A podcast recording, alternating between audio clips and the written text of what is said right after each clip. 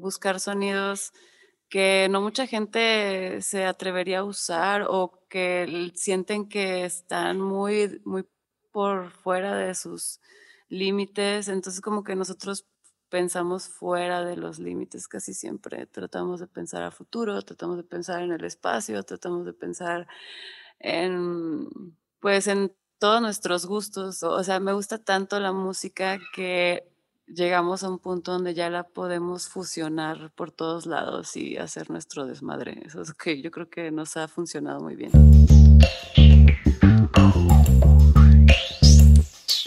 ¿Cómo están, monstruos de la necedad? Yo soy Emanuel Rimbaud. Sean bienvenidos a Vivir de la Música, un podcast para conversar y pasar un buen rato hablando con personajes de la industria musical. Aquí podrás encontrar consejos, tips y todos los secretos que quieres saber sobre cómo vivir de la música. Así que ya lo sabes, ponte atento para que pongas en práctica todo y llegues a la cima. El día de hoy me acompaña Berika Chan. Ella es productora de mercados de diseño independiente en Monterrey en 2014. Fue asistente de producción de eventos para marcas como MLB en agencias BTL 2015. Es Booker y Tour Manager, Personal Manager de Jesse Bulbo en 2017. Booker en Caradura en Noches de Mezcal 2007. También es Booker Independiente productora de eventos en Next Trip DJs y Booker de Arial como independiente, manager y Booker de Mermaid independiente también. Ha sido manager y Booker de Los Navaja, ha sido productora de Tantrum Nights con Travolta MX para bandas independientes. En 2020, antes de la pandemia, fue Booking en Fractal por un corto tiempo. Actualmente y desde junio del 2019 hasta la actualidad ha incursionado con su proyecto Granny X, el cual tiene sonidos muy interesantes. Berica, bienvenida a Vivir de la Música. ¿Cómo estás? Muchas gracias por, la invitación, Emanuel. Está, está muy cool tu proyecto y me gusta mucho platicar sobre cómo vivir sobre, sobre la música. Para todos los podescuchas, eh, hasta el momento, en, todos los episodios, eh, eh, había tratado yo de, de, acercarme a personas con las que ya me había rodeado. Pero eh, contigo, Erika, fue algo, el, acercamiento que tuve contigo fue algo así bien de flash, pero sí, sí te he seguido en redes y he visto lo que haces he escuchado lo que haces y también, pues, grandes amigos me han platicado cosas muy buenas de ti, por lo que pues dije, la tengo que invitar al podcast. Entonces, pues quisiera en este momento, pues empezar a conocerte, ¿no? Quiero que, que me cuentes. Eh, yo sé que tú eres de Monterrey. No sé si, si allá naciste y, allá empezaste como a, a, tener esa cosquilla por la música quiero que me platiques y que le rasques chido cómo fue que tú em, empiezas como a ser consciente de, que te atrae la música. Eh, pues estuvo bien loco porque, bueno, soy de Monterrey, vivo, bueno, vivía allá toda mi vida. Hasta el 2015 me vine a Ciudad de México, pero eh, pues vengo de una familia súper normal de Monterrey y eh, estudié licenciatura en mercadotecnia y un poco de diseño y luego me fui por un poco de fotografía y así tratando de encontrar como qué era lo que yo quería hacer, ¿no? Este, pues descubrí la música, desde toda la vida me ha encantado bailar, entonces como que empecé a ser DJ de dubstep, entonces fue un género muy difícil para colocar. Y después de ahí me puse a hacer mercados de diseño independiente, pero antes de eso empecé como a diseñar mi propia ropa, luego empecé a vender mi ropa y luego veía que más gente pues hacía esto y logré producir mercados para toda esta gente, eh, logrando colocar como un buen de marcas que eran pequeñas, ahorita ya están bien, súper bien funcionales allá en Monterrey. Después de ahí me di cuenta que, que me gustaba poder ayudar y poder conectar a las personas con los artistas, tanto artesanos, artistas y todo este rollo. Y pues comencé ahí, como que me di cuenta cuando empecé a fusionar los mercados con los DJs y con la música. Eh, después de ahí me metí a una agencia de, bueno, me hablaron más bien para producirles, asistir en el, en el MLB, que se hizo en el Zócalo, de, que fue 2015 creo. Eh, ahí estuvimos tres días y me gustó la ciudad un buen y dije, no, yo tengo que quedarme en Ciudad de México y tengo que conseguir un trabajo de producción, que eso era lo que más me latía en ese momento. Después, ajá. Perdona que te interrumpa. Eh, sí, dale. Eh, ¿Estudiaste mercadotecnia? ¿Eso fue allá en Monterrey o ya fue hasta acá? No, todo esto fue en Monterrey, eh, no sé, 2000, que fue 8, 7. Ok, ok. Y para ese entonces, o sea, tú, tú estabas entrando ya, em, se puede decir que, que fue como, mm, fuiste a, apalmando el, eh, ahora sí que tu carrera junto con la música y con, y pero me, me, me hace mucha eh, cosquilla, o no, no, sé cómo decirlo, el pensar, eh, porque no, no, no se escucha mucho de, de bookers, ¿sabes? O sea, casi siempre es así como, como, güey, yo quiero tener mi banda y quiero ser un rockstar o quiero ser, no sé, pero así, o sea, no, no, no, hay muchas historias y eso es, lo que se me hace bien interesante de, este episodio. Eh, cuando te das cuenta que, puedes empezar a, pues a unir eh, ese entorno, eh, o sea, ¿cuándo, cuando ya fuiste consciente de, de, de decir, güey, esto es booking? Ah, bien interesante. Me habló mm, Lennon, Alex Lennon, y me dijo que había una vacante de producción en su agencia en ese, en ese entonces. Entonces dejé todo en Monterrey y me lancé a la aventura y dije, tengo que, que producir dentro de, de, la música, tengo que producir. o sea, mi sueño era como producir, hacer cosas, como que el corazón siempre me ha salido la producción. Entonces, llegué acá y el puesto ya estaba ocupado. Lennon estaba de viaje y yo ya había hasta vendido mi carro, mi colchón nuevo de que de buen fin y ya sabes, cosas. Eh, y yo así de, what the fuck, ¿qué acabo de hacer? Yo me iba a regresar así de, damn, pues ni modo. Eh, me dicen, pero hay una vacante de, booking, si quieres tomarla. Y yo así, pues no tengo nada que perder. Y ahí entré. ¿Y ya sabías como tal que era, que era un booker? no, de hecho...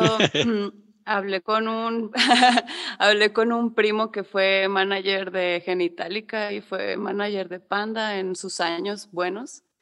Y le dije, ¿qué es un booker? Y ya me dice, no, este, tienes que hacer esto y esto y logísticas y no sé qué, tienes que hacer esto y no sé qué. Y yo, ah, ha sido difícil. Le dijo, no, no te preocupes, solo no por favor, nunca se te olvide pedir los números de cuartos que son, porque si no, te va a tocar pagar a ti, que no te quieres.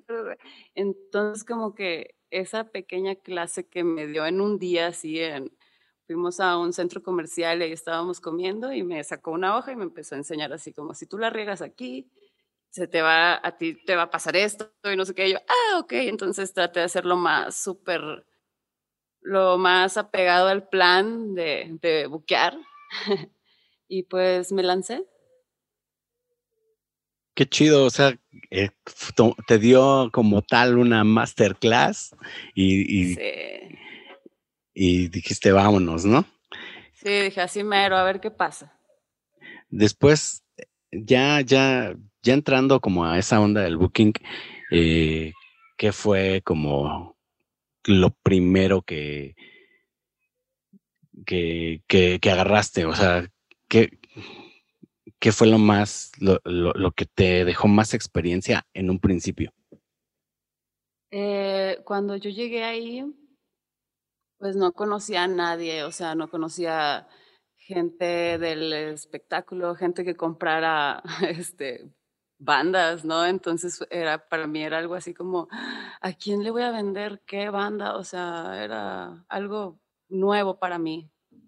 Pero me fui calmando poco a poco cuando ya este empezaron a decir, tú te vas a quedar con estas tres bandas y las vas a colocar. Em, te vamos a pasar esta lista de correos que son, o sea, son de la agencia, entonces tú nomás lo que tienes que hacer es escribirles y continuidad. Y entonces ya dije, uff, genial, vamos, lo haremos. Y así empezamos a hacerlo. Tú ibas como tal a, los venues y este, así a tocar las puertas y, o sea, no sé, en, en, en, ese tiempo cómo se, se estuviera manejando, eh, o, o, ya, ya te pasaban así como que el contacto, el teléfono y, lo empezabas a agendar así, ¿cómo fue esa ah, Había, había cosas que sí estaban como ya predeterminadas, pero lo que ellos querían era como colocar más lugares, ¿no? Entonces, pues empecé a buscar el Cine Tonalá, empecé a buscar como espacios más pequeños para hacer cosas un poquito más privadas. Eh, empecé a buscar todos mis contactos de Monterrey, de que Café Iguana, este, Nodriz Studio. Empecé a buscar así como que varios lugarcitos donde sabía que podríamos hacer algo. Y pues también fui generando como mi, mi carpeta, ¿no? Entonces fue, fue enriquecedor y fue algo muy divertido estar como dentro de esa área. Qué chido. Y se, em, también me hace cosquilla eh, preguntarte como, pues sí, como mujer, ¿qué, qué tantas dificultades hay para, porque si de por sí ya es un pedo ser booker, eh, o como, como mujer eh, en la industria, pues sí sabemos que también debe de haber muchos, muchos cambios. ¿Qué, qué fue lo que, a lo que tú tuviste que enfrentar, sabes? Uf, este, creo que lo más fuerte así era que, que todo el momento siempre estaba como en una posición un poquito a la defensiva sobre cualquier hombre, porque si era como, pues sí, ser mujer es, muy difícil dentro de la industria y más, em, por ejemplo, en mi área sí había como seis, siete mujeres, o sea, no era la única, entonces estaba chido, pero como quiera la onda de que tienes que ir a un, no sé, un festival y pues va a haber gente que se te va a acercar porque quiere saber qué haces, pero como que siempre con un semblante bien de respeto para que eso se reflejara y me respetaran y como que siempre puse esa barrera ante todo. Y ya este, de repente me hacía compa de, de otros bookers, de otras agencias, me hacía como que ya cuando agarraba más confianza, decía, ok, o sea, es una persona que, que, me respeta y que yo puedo también este, respetar a esta persona y podemos eh, tener como una confianza entre, entre el mismo ambiente de trabajo, ¿no? Pero sí, al principio llegué así de, yo sé qué onda con esto y tengo que poner mi línea antes de que se pase, ¿no? Entonces eso siempre fue como mi, mi tip para mí. Claro, porque yo he escuchado historias de, no sé, de, este, managers igual que dicen, pues, o sea, llegas a un stage y quieres empezar como a empezar a delegar actividades y, a lo mejor las personas pues como, como mujer, eh, pues dicen, o sea, no, ¿cómo, ¿cómo me vas a estar tú diciendo algo, no? O sea, ¿quién está arriba de ti para que él me dé eh, como la instrucción, no? ¿Sabes? Sí, de hecho a veces me decían que era muy Hitler. Eres muy Hitler, eres muy Hitler, solo porque como, pues es que en los regios somos bien jaladores, la verdad. Entonces, como que yo era muy de, oye, yo necesito esto a tal hora porque lo voy a subir a este lugar, porque voy a recibir un correo a tal hora, entonces tengo que tener esto ya hecho. Eres bien Hitler. Y yo, no, pues es un reloj, como que es como una fabriquita en mi cerebro. entonces es como, esto tiene que estar hecho en un día, ¿no? No sé por qué se tardan cuatro o cinco. Sí, ya, ya vienes como con una onda muy metódica, ¿no? Y, eso es bueno, o sea, también es bueno porque como, como booker, pues precisamente tienes que estar bien, bien organizada, ¿no? Sí, claro. De hecho, o sea, soy desorganizada en todo, menos en logísticas y booking y management y todo eso. Pero de mi vida todo está mal. Sí, suele pasar con los artistas un poquito nada más. Leve. Leve, leve. Digo, em, ¿en qué momento empiezas a, mm, mm, notar que, tú, quieres hacer como música o, ya formalmente? Ah, está bien loco porque en el 2000 8, 9 empecé a hacer un álbum con un, con un productor que se llama, su label se llama Oro Records de allá de Monterrey. Entonces, eh, él me dijo, no, pues vamos a hacer un dubstep fino. Y yo, me late, vamos a hacerlo porque nadie está haciendo eso. Ándale. Eh, empezamos a hacer dubstep como siete meses y de ahí me dice, oye, vámonos a Playa del Carmen, yo ya tengo, este, pues, dónde tocar, no sé qué, no sé qué, no sé qué, no sé qué. Ok, vámonos. Nos fuimos para allá y se me perdió dos meses el dude.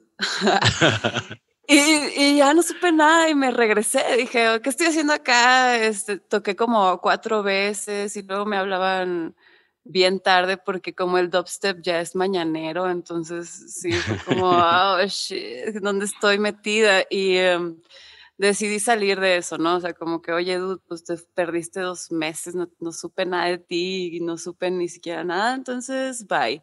Me fui. Total, pasa el tiempo, producción, esto, lo otro, lo, la. Y luego, em, ¿cómo estuvo? Ah, me invita un amigo a su estudio que se llama 1070 allá en Monterrey. Y me dice, vamos a hacer una colaboración de, para el estudio, voy a hacer, sacar un, voy a sacar como varias canciones eh, con, el, con el logo de aquí, no sé qué, y me ayudas, y yo, ah, sí.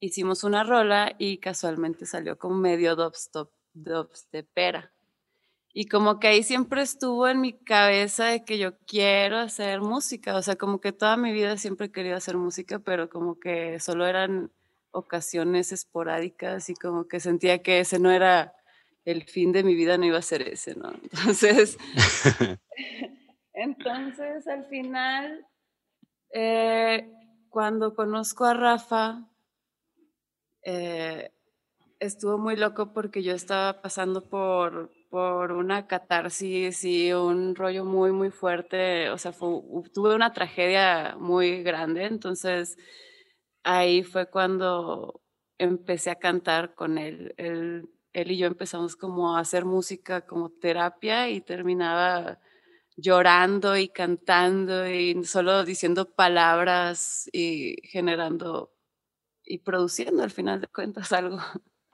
Pero tú, em, tú ya tenías un conocimiento previo eh, musical o de producción algo, o digo, quisiera saber eh, en qué momento, si es que lo tuviste, en qué eh, con anterioridad, en qué momento pasó, cómo pasó, o, fue a partir de, de, esta necesidad como de, de sacar algo que ya traías tú.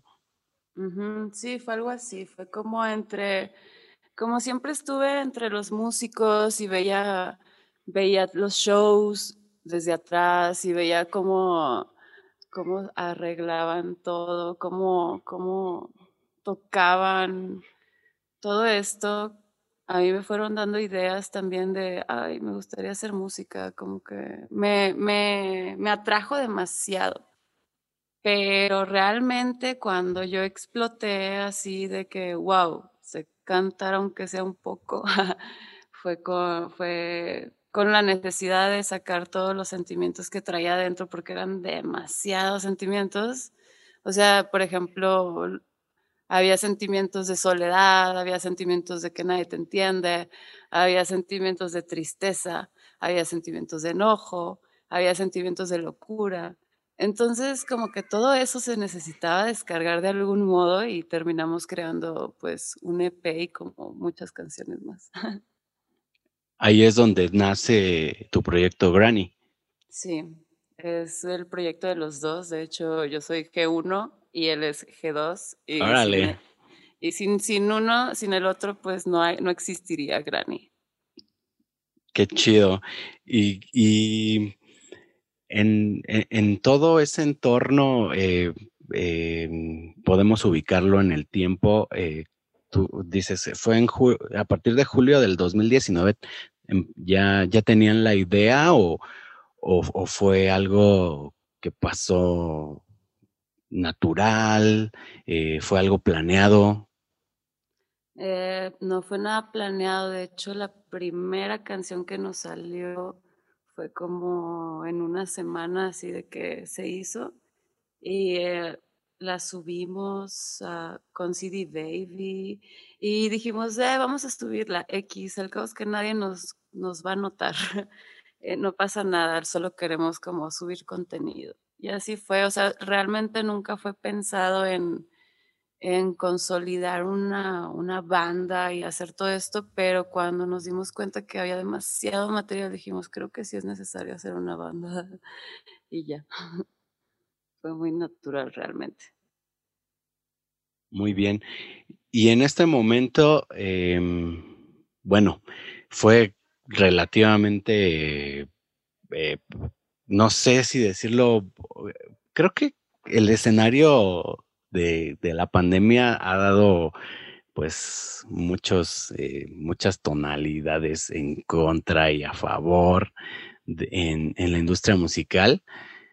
Pienso que, que va a ser muy interesante cómo se va a desenvolver la onda de la industria en, en, lo siguiente, en el siguiente año tan solo, ¿no? Y para eh, proyectos como el tuyo, o como el de ustedes, siento que, que, tuvieron esa, eh, se podría decir, esa calma mm, en cierta manera. ¿Por qué? Porque pues es un proyecto que prácticamente pues acaba de nacer y y que el, escenario de la pandemia nos ha dado a, los, a los músicos como ese, ese descanso a nivel creativo para empezar a producir, para empezar a pulir ideas. ¿Cómo es que ustedes lo han tomado? Eh, de hecho, ahorita estamos como terminando cosas, pero aparte estamos saturados de, de otros trabajos, entonces como que tenemos que dividir los días para poder producir, pero también trabajar para poder producir, porque pues no vives tampoco 100% de la música y seamos honestos, tiene que ser algo, tienes que pegarle algo muy, muy cañón para que, para que puedas vivir realmente de la música y tener pues eh, varios trabajos para, para poder hacer esto como un hobby más que, que vivir de ella realmente. Y tocas un punto bien, bien importante. Eh, creo que para mantener un proyecto, sobre todo original, y, y, a partir de, todo este shock que ha sido el 2020, em, creo que ya ustedes ya, ya tenían como un, un, ritmo antes de la pandemia, ya tenían em, medido como su, su, lugar, no lo sé, es algo, es algo que yo creo, porque en cuanto a la industria, pues sí, o sea, ya, ya todos pues estaban pues bien metidos en su, en su rol, ¿no? Este, bookers, managers, staffs, músicos, eh, etcétera. Y, y, no lo sé. Em, cómo, es que, que, has mantenido como esa mm, cordura en, en, esta, en estos tiempos? Porque sí, o sea, si ya sabemos que, que ser músico es una chinga, eh, sea eh, el tipo de músico que seas, y pues todavía ser un proyecto original y, aparte, pues amar esta industria y, querer eh, todavía estar dentro de cómo es que lo logras, ¿no? En este momento de, cómo es que lo logras y cómo es que, que también logras tener como esa cordura para no decir, a la chingada, todo ya me voy a hacer un godines, ¿no? Sí, lo intenté, pero no vamos a hablar de esto. Ah, es cierto. No, este, fíjate que la cordura yo jamás la he tenido, entonces también es como que para mí, para mí es, eh, esta pandemia ha sido reconfortante realmente, o sea, a todos les empezó a dar ansiedad y cosas así, con las que yo he vivido casi toda mi vida por el, eh, o sea, por ejemplo, yo antes tenía miedo del qué iba a pasar. Entonces, o sea, ¿qué va a pasar? ¿Qué va a pasar? ¿Qué va a pasar? ¿Qué ansiedad? ¿Qué va a pasar?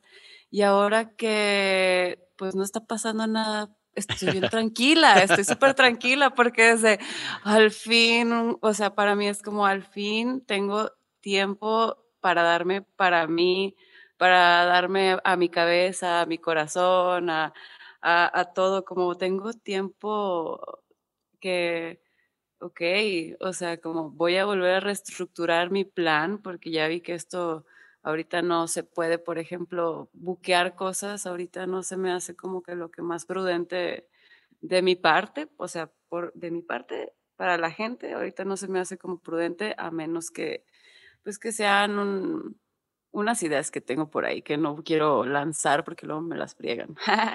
Pero sí, como que idear, no, idear, idear, idear y, y, pues buscar las maneras correctas para, para pues no fregarte a nadie, ¿no? Claro, creo que ahorita es, y aparte está bien complicado, ¿no? Andar buqueando ahorita y, y sobre todo, o sea, para que sea algo que te convenga a ti eh, y, que, y que le convenga a todos está súper, súper cabrón, ¿no? Claro, de hecho. Ahí creo que se llevan, creo que se llevan, eh, pues, tan solo en los streamings, eh, los que ganan, pues, pues son los que tienen la, inversión para hacer el, streaming, ¿no? A lo mejor no, no es en este momento ni el artista se lleva tanta lana, ¿no? No, no es como, no lo veo como que sea rentable. Y, creo que también es, es algo que, que se, se agradece a muchas, muchas bandas, a muchos proyectos que están haciendo streamings, pero si no eres, creo, un pez gordo o un gran empresario, tú no vas a ganar nada de eso, ¿sabes? Claro, o sea, también no voy a hacer un streaming y también quemar tu cartucho de, pues, de tu contenido, si tienes dos personas o diez personas o no, tu sonido no es bueno o tu internet no es bueno, es como, ¿para qué te humillas? No sé. sí, y eso habla mucho del trabajo, ¿no? De que, que el, lo que quieras también invertirle a tu proyecto. Y, y, y creo que si, si, si, quieres hacer algo bien, bien, no es el momento correcto. Y, y incluso Sabemos que ahorita pues se han reactivado conciertos en, Inglaterra, en otras partes del mundo, pero también a nivel México creo que también está muy, muy cabrón tener eh, los medios para, para hacer ya un, un, concierto bien pro con todas las medidas que ahorita ya pues se necesitan, ¿no? Ah, no sé, digo, ahorita salieron los autoconciertos y todo, pero pues implica un gasto así muy, muy cabrón que no, no, nadie tenía contemplado, ¿sabes?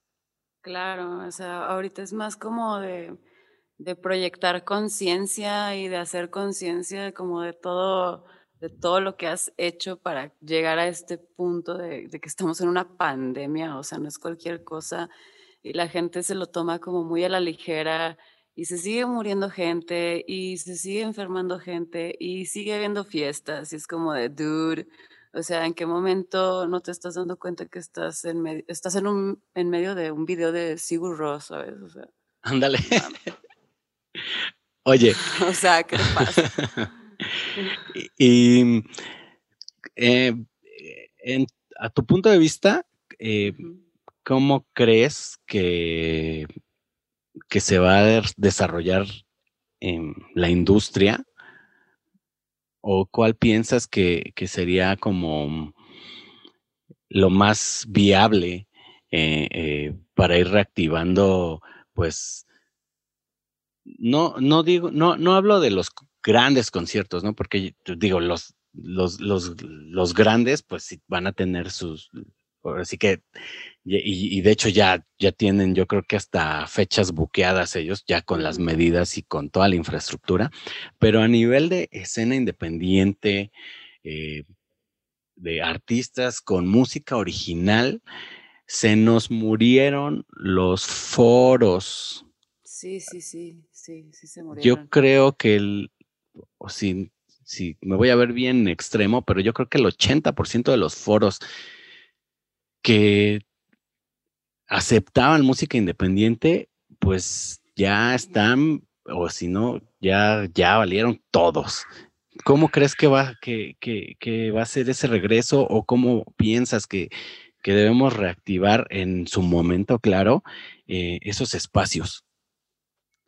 Pues se tienen que ir reactivando de poco a poco y como comenzando primero a generar otra vez eh, clientela, ya sea a través de otras cosas. No, no tampoco puede ser de la música.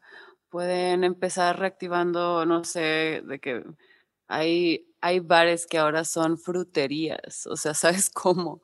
Entonces, o sea, hay un buen de, de ideas que pueden lograr como salvar sus espacios, pero pues ya es, depende también de, de cada decisión de cada quien, ¿no? Entonces, no sé, yo digo que se pueden ir reactivando poco a poco algún momento de la vida, no sé, no tengo idea. De hecho, como que nunca estoy pensando a futuro ya, trato de, de mantenerme en calma para no sobrepensar las cosas. Para no saturarte.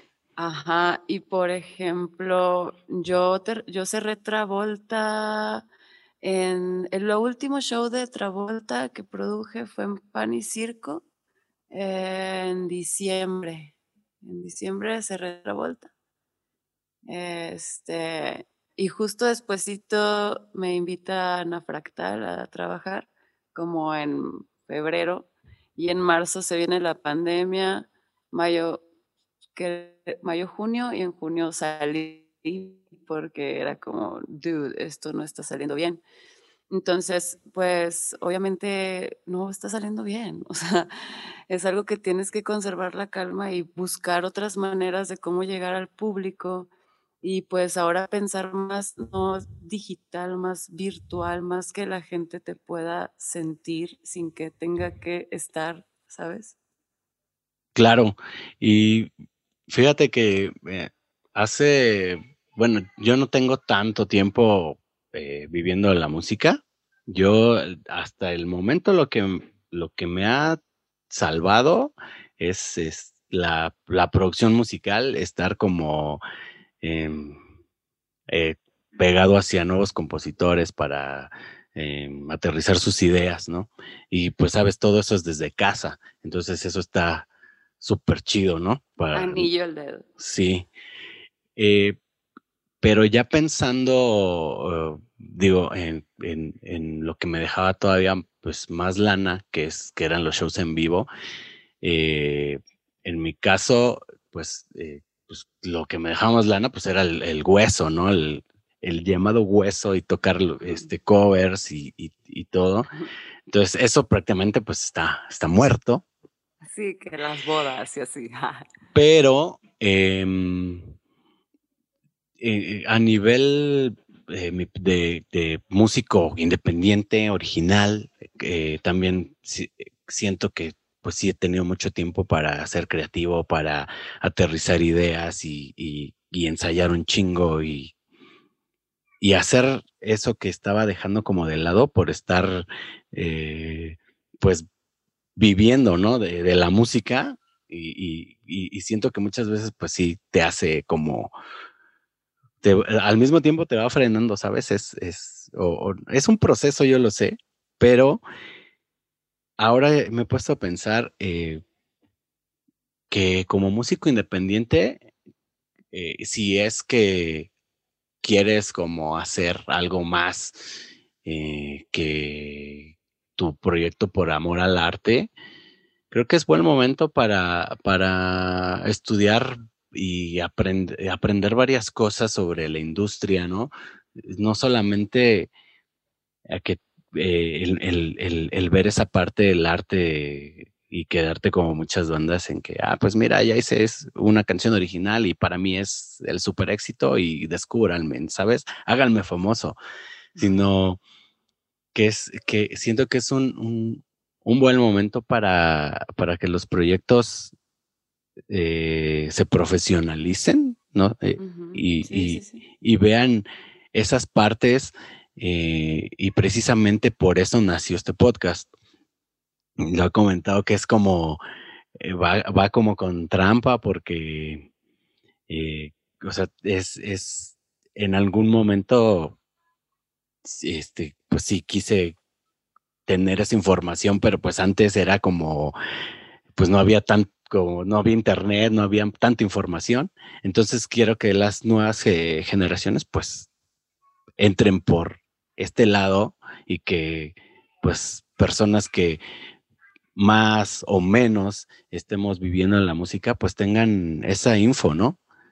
Sí, claro, y también pues que aprendan a descubrir lo que realmente quieren hacer, porque, por ejemplo, em, yo estuve en mil cosas y como que siempre he vivido estudiando de, de un poco de todo hasta llegar al punto de decir, esto es lo que quiero, esto es lo que me gusta, y me siento tan, tan a gusto dentro de, esta industria y de, estar cerca de, personas que valen mucho la pena y que son muy inteligentes y muy creativas, y estar ahí y que ellos tengan la, también el, la onda de acercarse a mí y preguntarme, oye, hice esta maqueta, ¿qué te parece? No sé qué, o sea, como que la gente me da sus cosas para que yo las analice y les diga. Y es como, ah, es una, son cosas que yo pensaba que eran normales, pero ya vi que no. Entonces me gusta mucho como ayudarles siempre a mejorar su calidad. Y si tengo algún tip o algo, siempre, siempre, siempre lo, o sea, han contado con ellos. Y eso me gusta mucho, como ayudar y que crezca todo el mundo, ¿no? me encanta. Muchas gracias por este programa, la verdad, qué buena idea.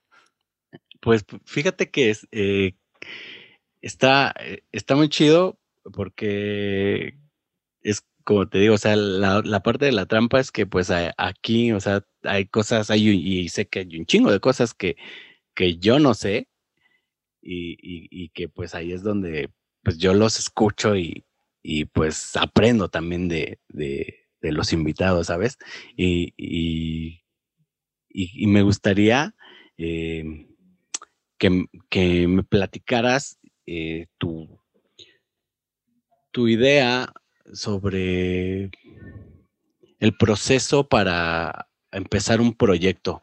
Digo, tienes, eh, eh, es, al, haber nacido Granny tan natural, ¿cuál es tu punto de vista sobre cómo, cómo hacer un proyecto para alguien que nos esté escuchando que, quiera empezar en la industria, tú que ya tienes esa, experiencia como eh, de, ver todo toda la cadenita de la industria musical, ¿qué le dirías a, alguien que, quiere empezar? A alguien que quiere empezar, pues primeramente que empiece, porque yo creo que cuando ya tienes una obra hecha, es mucho más fácil poderla, lo, puedes poner como un, o sea, un plan sobre esa obra. Puedes hacer eh, gira de medios, puedes hacer fotos, puedes este, hacer, eh, buscar a la gente, a las distribuidoras, buscar editores, o sea, o buscar a, un booker o, o, a un manager que te lleve a buscar a todas esas personas para que las puedas, para que puedas llegar a ellas, ¿no? Porque a veces igual a mí se me hace un poquito más fácil porque ya fui booker, ya fui tour manager, ya fui mil cosas, pero no por eso quiere decir que la tengo más fácil. O sea, ahí está la gente pero no por eso quiere decir, ay, sí, pásale, o sea, jamás me ha pasado algo así. O sea, como que tienes que saber hacia dónde vas para poder apuntar bien y no quemar balas, pues a lo güey, realmente. Entonces, como que eh, para empezar un, un, plan, pues primero tienes que, que empezarlo y decir, ya, lo tengo que hacer ya, eh, métete a tu computadora, haz tus cosas, ya que tienes tus cosas hechas, ahora sí eh, realizas los planes adecuados para llegar a tu objetivo. Eso es lo que yo siento que, que me ha funcionado, o sea, como de, oye, tengo esta canción, ¿qué hago con esto? de que no sé qué hacer, pero pues salió, ¿qué hacemos? No, pues déjame escribirle a, a un booker que me ayude o a un manager de que, oye, ¿qué me sugieres hacer? Acercarse a la gente adecuada. Yo creo que también si puedes contratar como servicios de outsourcing o cosas así para que ellos te, te coloquen y cosas así, pero creo que pues ahorita mientras no hay tanto varo, ¿no? Entonces es como pues tratar de hacerlo por ti y, y, buscar las puertas y tocar las puertas por ti antes de conseguirte un booker o un manager. Primero tienes que hacerlo tú y darte cuenta que, que pues nada es fácil, nada, nada, nada. Pues nadie dijo que era fácil. Tienes que ganarte en tu lugar en la industria, ¿no? Pienso. Creo que mm, eh, he, tenido mucho rato para, para, para divagar y divagar en, esto de la industria. Y, y, y, y, con con estos episodios que, y estas pláticas que he tenido con ustedes, hay una cosa que, que, me resuena mucho y, creo que es eso de las relaciones humanas, honestas en, en, este medio, ¿sabes? Y bueno, en este medio y en el medio que sea, ¿no?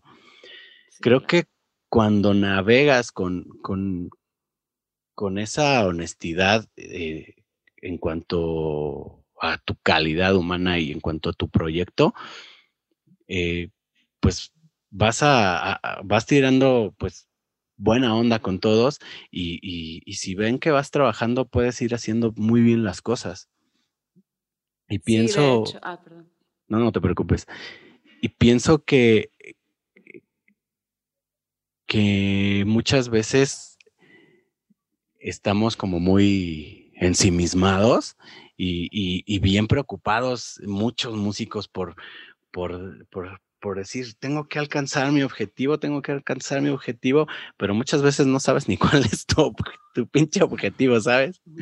Tú vas, vas alcanzando un ideal que ni siquiera, o una meta que ni siquiera sabes cuál es. Y, y, muchas veces es un fantasma que está ahí que nada más vas persiguiendo. Pero creo que hay muchos proyectos que, que tenemos como el, no, si, si no, mm, si no es como el mismo género, eh, si tenemos esas mismas ganas de, de querer mostrar nuestro trabajo y, y, de chingarle en todos los aspectos, en cuanto al arte, en, cuanto a la administración, este, e, en cuanto a la producción, etcétera. Y, creo que me ha resonado últimamente en la cabeza que, se podría hacer un tipo, pues, pues sí, o sea, que, que veas como ver como con los artistas que están emergiendo y, que tú, tú, veas que le están echando ganas para que se puedan echar la mano juntos, ¿sabes? No sé qué pienses de eso. Sí, este, de hecho quería agregar el punto anterior. Me gustaría agregarles que siempre en el objetivo primero visualicen el concepto que ustedes quieren mostrar y que pues sea un concepto sólido para para que pueda funcionar, porque sin concepto no tienes nada, o sea, es como el objetivo, que no sabes a dónde vas, porque no, no hay un concepto, no hay una base, no hay un cimiento, entonces creo que es eso. Y con el otro punto que acabas de tocar, este, me encanta, siempre me ha gustado ver bandas independientes y de ahí yo digo, oye, esta banda toca muy bien yo creo que lo que necesita es más producción, porque en el disco suena horrible, pero en vivo suena muy bien. Entonces, como, oye, hay que apoyar a esas bandas, o sea, como que tienen esperanza, pero como que ellos solo se echan para atrás, no sé, y creo que si fuera más sólido su concepto, podrían llegar a lograr sus objetivos al final de cuentas. Sí, la neta pienso, eh, ¿sabes qué, qué, qué, qué pienso? Eh, y sí me ha pasado, incluso e, es, es, como la idea de, de, juntarte con tus compitas, ¿no? no sé, como cinco proyectos. Creo que de esos cinco proyectos, pues todos tienen sus fortalezas, sus debilidades y, y creo que se pueden como ahí ir amalgamando entre que pues, si, si uno es chingón en el diseño, este, pues se pueden ahí agarrar de, eh, entre ellos, ¿no? O sea, apoyarse o, si otro chingón así, pues para eh, hacer, eh, no sé, si se, le da interactuar con, con, con más gente y, y, pues es como más sociable, ¿sabes? Pues puede como irse desarrollando ese rol, ¿no? Ir integrando como un tipo, pues sí, un, círculo, un colectivo, no sé, un grupo de mastermind, no sé ni cómo llamarle, pero para que juntos empiecen a, a, a, llenar esos espacios que les están faltando, ¿sabes? Sí, de hecho, acabamos de hacer un video, un fit, este, Rafa mezcló, este, mandamos a hacer Analog Trackout a Guadalajara con Estudio Zapata, con Will. Entonces, como que el chingón de la, del video, vamos a hablarle a nuestro amigo el chingón del video, vamos a hacer un fit, vamos a hablarle a este amigo que también sé que es bueno en lo que hace y trajo una idea súper buena. Este, vamos, eh, la idea, pues hacer la idea entre todos y como que cada quien se desenvolvió en su rama así tan, tan pura que salió una rola que apenas, apenas nos van a entregar el video en estos días, ya, ya está por salir y se llama Lenguas Muertas. Es en español, entonces, pues es como una canción hecha eh, para, con, por todos, para todos. Entonces es una, no sé, se me hizo una obra muy, muy, muy buena esta que viene. Entonces espero que la vayas a escuchar. Chido, chido. ¿Y, cuándo la piensan lanzar? Estamos como a una semana y media, yo creo. Una semana y media, dos semanas. Órale, pues. casi nada. pues sin duda que la vamos a escuchar. Y pues ahí también, si nos puedes dar tus redes sociales eh, de, Granny y si quieres dar las tuyas también para que pues ahí la, banda que, quiera como pues ver el proceso, cómo, cómo, cómo se está desenvolviendo eh, eh, este, estos nuevos sonidos que ustedes están integrando, pues adelante. Gracias. Tenemos redes sociales Granny-X en Facebook, Granny X en YouTube.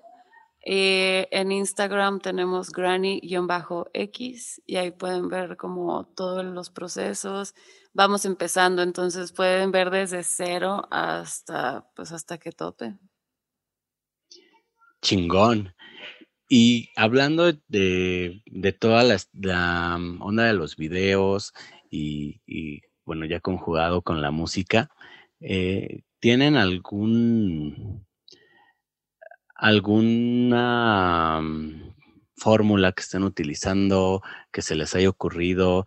¿Tiene, ¿tiene algún seguimiento sus videos? Eh, ¿Alguno tiene que ver con el otro? O, incluso las canciones. Eh, ¿Cómo navegan en este momento? Ok, te voy a dar un pequeño, un pequeño review. Ah, al parecer, eh, bueno, al parecer si tú entras ahorita a YouTube parece como si nada tuviera sentido. Pero pasa que es como cuando se termine de crear el EP, te vas a dar cuenta que es un rompecabezas porque nosotros ya hicimos el concepto, ya hicimos la historia, ya hicimos las bases de los sonidos, ya hicimos como todo eso y entonces como cada rola te vas a ir dando cuenta poco a poco de, cómo viaja este personaje con, con su virus, porque es como G, G2 es como un virus que entró al cerebro de Granny y la descompuso, pero realmente no la descompuso. O sea, es toda una historia así heavy, pero está súper cool porque cada rola tiene un sentimiento y por eso el, el EP se llama Brain Diseases, porque es como, es como si fractalizaras todo tu cerebro y cada, cada parte de tu cerebro fuera un mundito que al final si lo juntas es, es este personaje, Granny X. Órale, eso está súper chingón y, me, gustaría saber cómo es eh, tu, tu mindset eh, para empezar a aterrizar eh, todo, ¿sabes? O sea, tú, tú eh, me platicas que fue a partir como de pues varias experiencias que, que tú traías, que, que se fue gestando Granny. ¿Cómo, ¿Cómo, fue este proceso, eh, hablando ya de, a nivel creativo? O sea, cosas ya subjetivas y eso, no tanto de producción. ¿Cómo, cómo, cómo se te fue dando? ¿Qué hiciste? Em, estuvo loquísimo. Creo que empezamos porque Rafa eh, componía una línea y luego yo componía otra línea y luego vas de cuenta que era un sándwich, ¿no? El emparedado y luego tú la mostaza y luego yo la mayonesa y luego tú el tomate y luego yo la cebolla.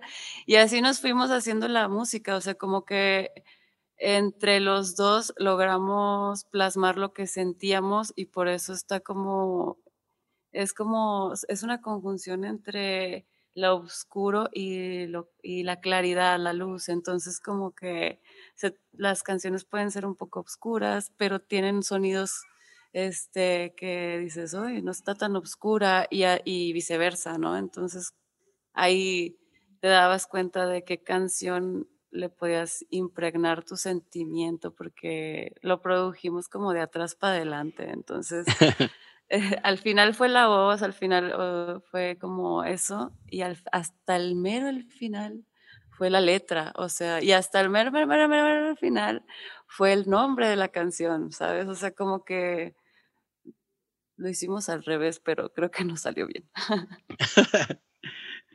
y se me hace bien interesante porque eh, yo creo que, que, han, que, han, que han sabido aterrizar muy bien su, su sonido. Y me gustaría saber eh, en qué ¿En qué estaban pensando? O sea, en, en, ese momento, porque sabemos que muchas bandas eh, y em, em, empiezan diciendo, este, güey, yo quiero ser el próximo, este, no sé, Kurt Cobain, eh, etcétera, etcétera, ¿no?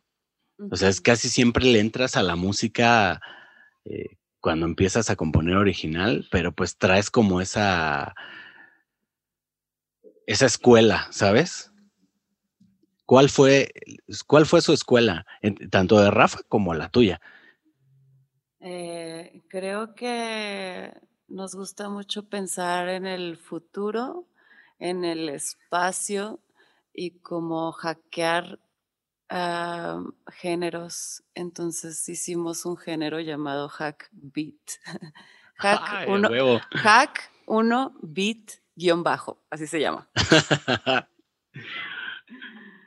Entonces, como que siempre tratamos de, de, innovar y de buscar sonidos que no mucha gente se atrevería a usar o que sienten que están muy, muy por fuera de sus límites. Entonces, como que nosotros pensamos fuera de los límites casi siempre. Tratamos de pensar a futuro, tratamos de pensar en el espacio, tratamos de pensar en, pues en todos nuestros gustos, de que a mí me gusta mucho el dubstep, el hip hop, el trip hop, el rock, el alternativo, eh, alternativo el indie, eh, psicodélico. O sea, me gusta tanto la música que llegamos a un punto donde ya la podemos fusionar por todos lados y hacer nuestro desmadre. Eso es que yo creo que nos ha funcionado muy bien. y está bien chido. O sea, la, neta es que sí. Yo los he escuchado y, y, no me suenan a, nada que yo haya escuchado antes, ¿sabes? Gracias. O sea, sí está súper interesante. Y, ahorita que me, me, me quiero regresar atrás a, la onda de cómo fue que entraste tú o, cuál fue la puerta que, eh, que te enseñó a ser DJ, ¿sabes? Que, quiero saber ese proceso. De DJ. Este, esa puerta estuvo bien loca, fue una carne asada, yo ya había terminado mi escuela, estaba de vacaciones y este, uno de mis mejores amigos en Monterrey, Arturo, este, me llevó una carne asada de un cumpleaños de lugar que, como del lugar donde es de Oro Records. Y era más como gente de hip hop y cosas así. Y había como dos DJs, pero eran más como de techno y house y cosas así. Entonces me dijo él, vamos a hacerte DJ, no sé qué. Y yo, pues sí me gusta la idea de aprender algo más porque estoy de vacaciones. Entonces empecé a meterme en el DJ y me dejaban sola así de que de una de la tarde a siete de la tarde practicando, practicando, practicando y eh, pues bajando música y comprando música y todo lo que tú quieras para poder hacer mis fusiones de dubstep. Y así me fui de rol a Playa del Carmen, yo bien segura. Pero pues no, o sea, todavía me faltaba un buen de cosas que hacer. Y sí, así empecé, pero como que se me quedó esa espinita bien clavada de que quería terminar de hacer música y siempre, siempre lloraba ese, ese álbum porque hice como seis rolas de dubstep y jamás lo volví a ver en mi vida al dude este y mucho menos a mi material. Entonces, como que eso me traía ahí con la espinita y con la espinita, y de hecho, como que poco a poco se me fueron abriendo las puertas, como que de que me, invitaron a, producir eventos dentro de una agencia de música y terminé de booker y luego terminé de tour manager y luego de tour manager me fui a personal y luego de personal este, me puse a, a hacerme booker independiente y manager independiente. Y así tocando puertas a lo loco y había gente que pues me la cerraba, otros me las abría, entonces como que pues es un, o sea, no siempre, no siempre vas a tener todo, ¿no? Entonces como pues siempre lo que yo he entendido de, de mi parte en mi cerebro es que si yo no me esfuerzo por lo que quiero, nunca voy a llegar a ningún lado, entonces lo tengo que hacer. Está muy chido. ¿Y qué, cómo crees que te ha ayudado em, tu carrera o, pues sí, lo que me estabas platicando al principio creo que es, eh, eh, por ejemplo, lo de la fotografía, lo de la mercadotecnia, también son, son, pues, son muchas cosas que, que se unen en, esta industria y cómo, cómo te ha ayudado eh, también lo del diseño para integrarlo a, tu proyecto Granny. Ah, pues sí estudié diseño, pero la verdad no soy lo mejor de lo mejor, pero tengo un buen gusto. Entonces me conseguí un buen diseñador. Entonces él ya plasma todas mis ideas todos mis gustos y así. Y al principio, por ejemplo, en Tantrum Nights y todo esto se llama Dan Prince. Él me hacía los, los flyers y puedes entrar a la página de Travolta MX, ahí vas a ver todos los flyers son de, de la autoría de este niño que me encanta en, en ese aspecto. Entonces como que el diseño me ayudó a mí a saber lo que quería, los colores que quería, el, tono que quería darle al concepto, como que realmente la fotografía también me ha ayudado un buen porque pues he sido asistente de cámaras, he, sido asistente de, mm, de, de, videos musicales, entonces como que todo eso me ha ayudado un buen a, a estudiar todas esas cosas, porque a veces no tienes que tener una escuela así, un papel, a veces tus tú puedes lograr viendo y haciendo cosas que aunque sean nuevas, o sea, tu cerebro es tan, tan grande y tan poderoso que puedes lograr cualquier cosa realmente. Entonces yo creo que por ahí va más o menos, como que tratar de enriquecerme de, pues de diferentes ramas para poder saber qué era realmente lo que yo quería. Y con todo esto, yo sé que pues ya me dijiste que mm, como que tratas de no pensar en el futuro, pero ¿cómo es que, que, es que no lo puedo preguntar de otra forma, ¿qué, qué es lo que esperas tú de, de Granny?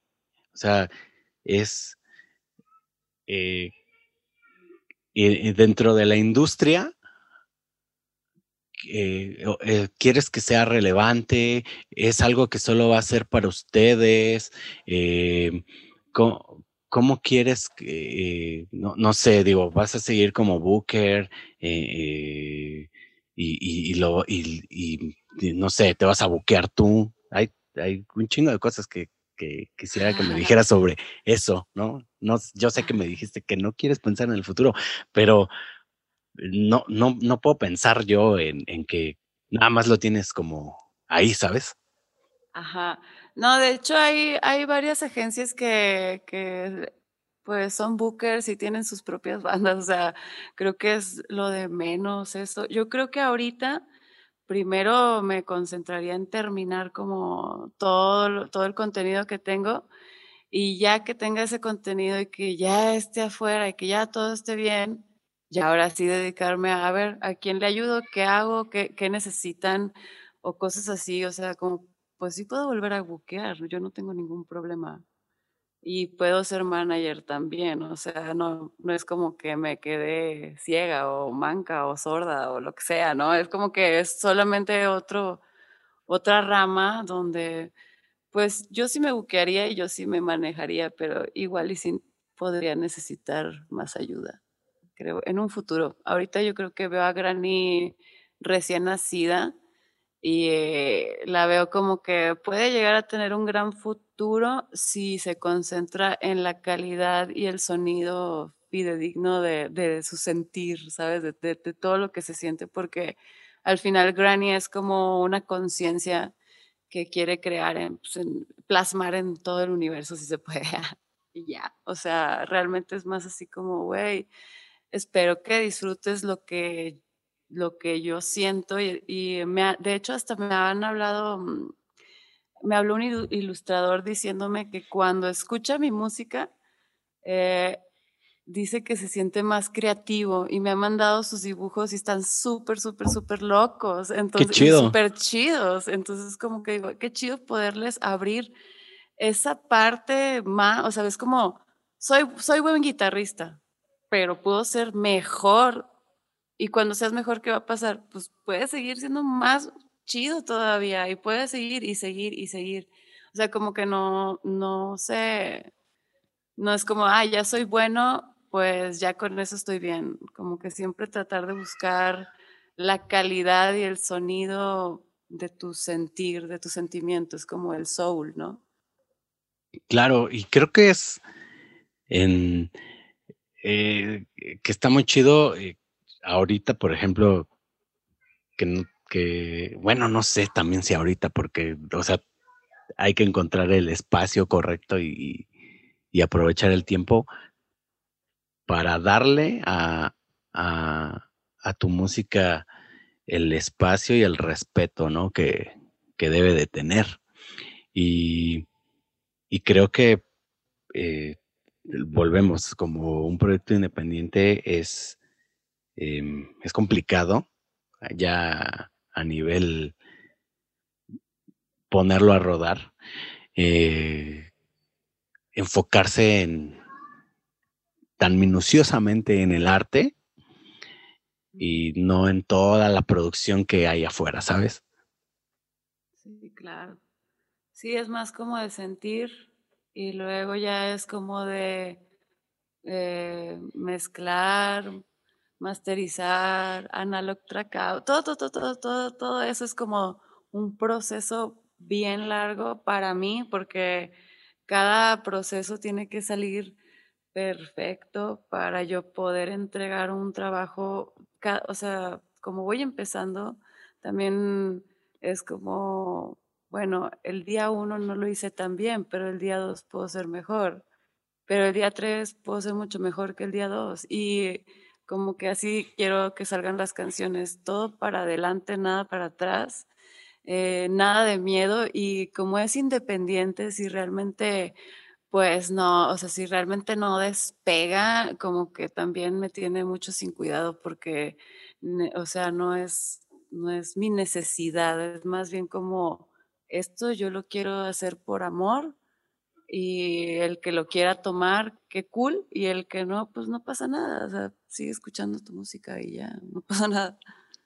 Sin embargo, para los que ya los escuchamos eh, y ahorita, o sea, me estás platicando y yo me estoy así imaginando, o sea, yo quiero, sí, sí quisiera ver eh, llegar a un, a, un toquín de, de, Granny y, y, me imagino la experiencia que, que nos pueden ofrecer, ¿no? O sea, yo ahorita me estoy volando la cabeza y me estoy poniendo visuales y, y toda la música you got it. no, no, no. O sea, la, neta, la neta es que tiene que pasar. Es, e, eso por lo menos nos, nos, tienen que dar eh, unos cuantos toquines cuando, cuando esto ya se empiece a normalizar, porque no nos pueden dejar así, amigos. No, prometo, prometo, este, no dejarlos abandonados, lo juro. Queremos ese performance así con, con, con, con, toda la vibra que traen. La neta sí está, está muy chido. Sí, este, muchas gracias, la neta. Este, se siente bien, bien cool que, que a la gente le esté gustando. Se siente padre porque, pues, es todo con cariño realmente. Y, y claro que lo que te estás volando la cabeza neta, nosotros también así siempre nos volamos la cabeza pensando en cómo hacer un gran show y cómo quedarles y, y hacerlos sentir parte y todo eso, o sea, como que siempre pensando en, en el público y a veces yo me pongo de crítica a criticarme sola, así, ah, este, no sé, de que, ay, aquí me faltó esto, aquí me faltó el otro, pero no pasa nada. En la siguiente rola lo, lo arreglo, no pasa nada. Como que siempre tratar de hacer sentir a todos partícipe de este proyecto, a mí se me hace genial que te vuelves la cabeza con solo de pensar cómo sería un show de nosotros, así de, yo neta sí soy bien Sí, sí me, o sea, yo tengo pánico escénico, pero te lo juro que por Granny me convierto en drag, si quieres. es que eso está, está muy chido, ¿no? Puedes sacar como ese alter ego. Eh, digo, no sé si ya tengas tú alguna experiencia en eh, como en un escenario, como un acto en vivo, ya que, tengas todo, que, tú seas como el, el plato fuerte, ¿sabes? Pero, pero por todo lo que, me estás platicando, sé que, que, que nos va a gustar. Sé, sé que vas a hacer algo muy chido. muchas gracias. ¿Qué te iba a decir? Se me olvidó. Así de, ay, se me olvidó lo, que, lo último que te iba a decir. Ah, no, no es cierto. Este, ah, no, se me olvidó. Veníamos de, lo, de, de la experiencia del show en vivo. De, de drag. De, que te vas a vestir de drag siquiera. Ah, ya, ya recordé. Mis alter egos son como cuatro o cinco, porque porque hago voces de como diferentes sentimientos, ¿no? Entonces hago voces de como demonio, hago voces como de super cute, hago voces más, este, más, más clásicas. Entonces como que hago diferentes voces y juego con todas ellas y son como personalidades que en mi show puedo ser cualquier personalidad, entonces eso, eso a mí me da como una apertura de, de, ¿cómo se llama? Pues me da una apertura de, de alter egos infinitos dentro de un mismo proyecto y me encanta eso, así estoy súper emocionada por, por actuar como una loca o actuar como la niña cute o actuar como una emperatriz o actuar como un borracho de la calle. O sea, súper, súper chido. Está genial. Y bueno, amigos, para ir entrando a la recta final de este episodio, me gustaría que me dieras tres, tres, tus tres puntos clave para navegar en esta industria. Tres puntos claves. Digo tres o más, pero mínimo tres. ok. Tres tips de Granny X. Bien. Uno, nunca dejes las cosas para mañana.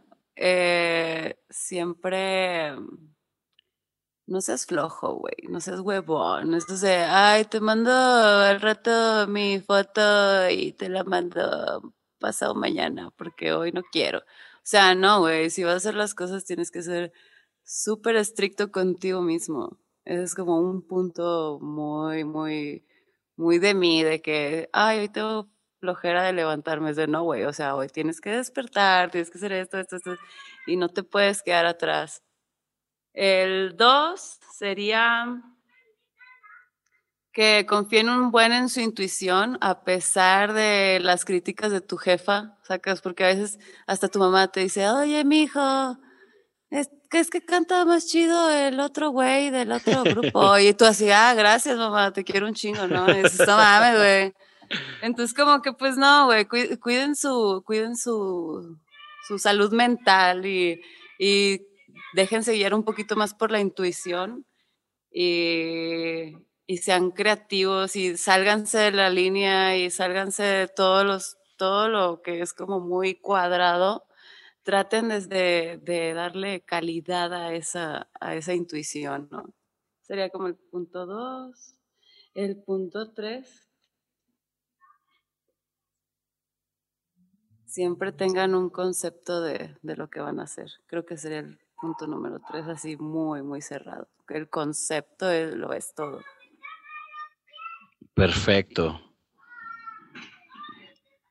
Ahorita eh, acabo de, de recordar, también es algo que, les pregunto mucho a, a mis entrevistados, ¿cómo, em, cómo la llevas eh, o cómo fue esa parte de, de relación familiar, porque sabemos que a todos, eh, la gran mayoría, eh, se nos se nos dificulta esa onda de, entre familia y la industria musical en el momento en que en que pasa que me, voy a meter en la industria, quiero ser músico, quiero ser manager, quiero ser tal cosa. ¿Cómo fue tu proceso en ese aspecto? Eh, familiar, eh, bien tranquilo realmente. Creo que siempre me han dejado ser porque como que siempre he sido muy indecisa o decidiosa o, o que quiero hacer todo a la vez, entonces como que ya mejor me dejan hacer lo que yo quiera. Es de, ay, no, ya, pues si quieres, no, pues ándale, muérete de hambre, pero pues dale, o sea, nomás, o sea, ellos no se meten nunca, nada más quieren que esté feliz y que esté logrando mis metas. Es como que lo, primordial para ellos, para que ellos se sientan a gusto y tranquilos y no decir, ay, mi hija es una cracosa en la esquina tirada. O sea, pues no, ¿verdad? Todo está bien, papás, no se preocupen, estamos a salvo. Este, y sí, o sea, casi, o sea, la comunicación con mis papás es muy, eh, muy buena, más con mi papá. Yo soy muy apegada a mi padre, entonces como que cada, cada día o cada dos días eh, nos escribimos para nada más saber si están bien y, y, así viceversa, ¿no? Entonces, como que la, realmente la cuestión de, de, la comunicación no es tan, tan buena, pero cuando los se necesitan, ahí están. Y yo, yo también siempre estoy ahí para ellos. Entonces, como que solo quieren saber que estás bien realmente y que no eres una lata para el universo. Eh, eso, y creo que eso es lo, mejor, ¿no? O sea, que, nos dejen ser y, mientras seamos felices y le estemos dando a lo que queremos, eh, creo que eso es, es paz para, para los nuestros. Sí, totalmente. Pues bueno, Berica, un un derroche de placer haber tenido esta, esta charla con, contigo. También aprovecho para mandarle un saludo al buen Rafa. Aquí anda, aquí anda, aquí anda al lado escuchándonos. Aquí, como, como debe de ser. Y pues bueno, ya queremos escuchar lo que viene de Granny y y pues por ahí ya estaremos viéndonos en, ahora que esto se, se retome ya, me, gustaría por ahí este, ya estar presente en, en un performance, en un live show. Vas a ver que sí, va a haber protocolos súper estrictos, pero vas a ver que vas a disfrutar algún show, lo juro. Muchas gracias por, por la invitación, por tomarte el tiempo de escuchar mis tonterías y, y si a alguien le gustan, pues qué chido, y si no, también, qué chido, güey. O sea, cero hate. Así debe de ser. Ahí lo tienes y ahí lo tienen, queridos pues escuchas. Ella es Berika Chan. Estén al pendiente de todo lo que van a hacer con Granny X. Y por ahí, si se la topan, si la conocen, mándenle buena vibra a ella y al buen Rafa. Pues por mi parte ha sido todo. Ya saben que a mí me pueden encontrar en todos lados, en Spotify, eh, como Vivir de la Música, en mi canal de YouTube, El Diario, el diario del Monstruo, y también si quieren escuchar musiquilla que ando haciendo por ahí, estoy como Emanuel Rimbaud en todas las redes sociales, así que pues ya lo saben, síganle echando las ganas y el trabajo que se merece su proyecto, ahí se ven.